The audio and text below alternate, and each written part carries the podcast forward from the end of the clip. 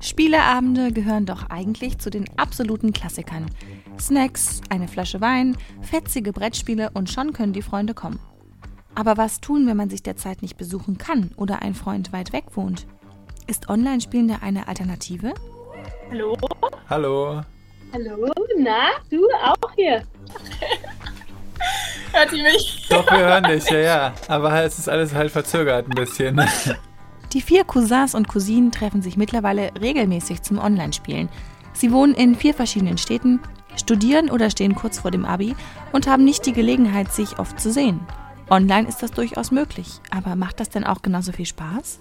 Anders auf jeden Fall und natürlich ist es schön, seine Emotionen und das Interagieren einfach in Live, aber es ist auch echt gut über die digitalen Medien möglich. Ich habe jetzt in der Corona-Zeit erst damit angefangen, Brettspiele auch online zu spielen. Und ähm, ich finde das echt ganz cool, um Kontakt zu den Leuten zu halten und um zusammen was zu unternehmen.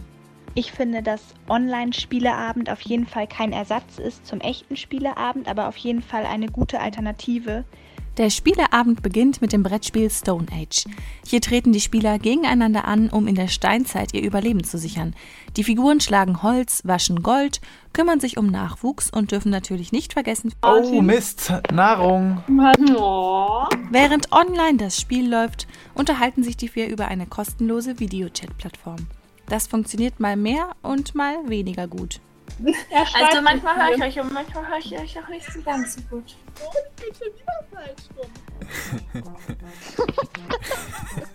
Schade ist es dann, wenn Internetprobleme dazwischen kommen. Ähm, live ist natürlich noch was ganz anderes. Videotelefonie ist über viele Programme möglich, von denen zahlreiche kostenlos auf dem Markt sind. Teils mit und teils ohne zeitliche Beschränkung. Nach zwei Stunden steht der Sieger fest. Doch der Spielwahn lässt die vier nicht los. Es geht weiter mit dem ganz bekannten Spiel Montagsmaler. Eine Person sucht sich von drei Begriffen einen aus und zeichnet diesen. Die anderen raten, was es ist. Was ist das für ein Viech? Neben Stone Age und Montagsmaler sind per Video auch noch Spiele wie Wer bin ich, Stadt, Land, Fluss, Schiffe versenken oder einfach ein Quiz gut umsetzbar.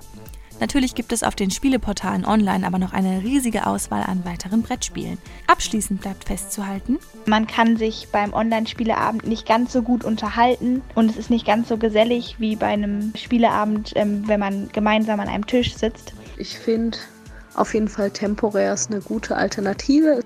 Insgesamt äh, finde ich das eigentlich echt ganz cool, was da alles möglich ist. wer es also noch nicht ausprobiert hat, ein Versuch ist es definitiv wert.